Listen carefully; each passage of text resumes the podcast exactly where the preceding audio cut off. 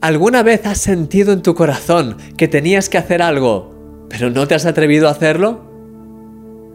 A lo largo de mi vida, muchas veces he discernido este silbo apacible del que habla la Biblia, que es el Señor, el susurro suave de la voz de Dios hablando a mi corazón. Todas las veces que he dado pasos de fe en obediencia, he visto bendiciones y preciosas puertas abiertas a lo largo del camino.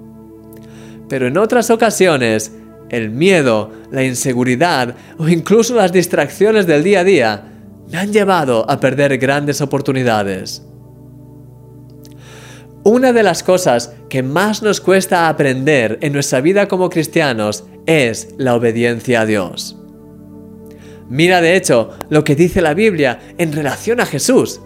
Dice, y aunque era hijo, por lo que padeció, aprendió la obediencia, y habiendo sido perfeccionado, vino a ser autor de eterna salvación para todos los que le obedecen.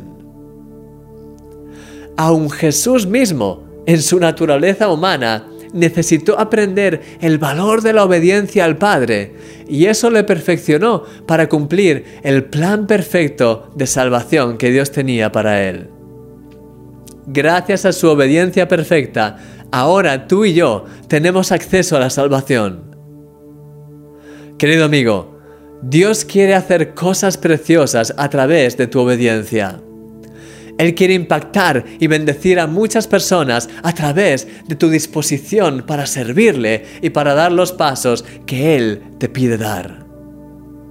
Piensa por un momento. ¿Qué es lo que Él te está pidiendo hacer hoy? ¿Hay quizá una serie de televisión que tienes que dejar de ver? ¿Hay una persona a la que deberías perdonar?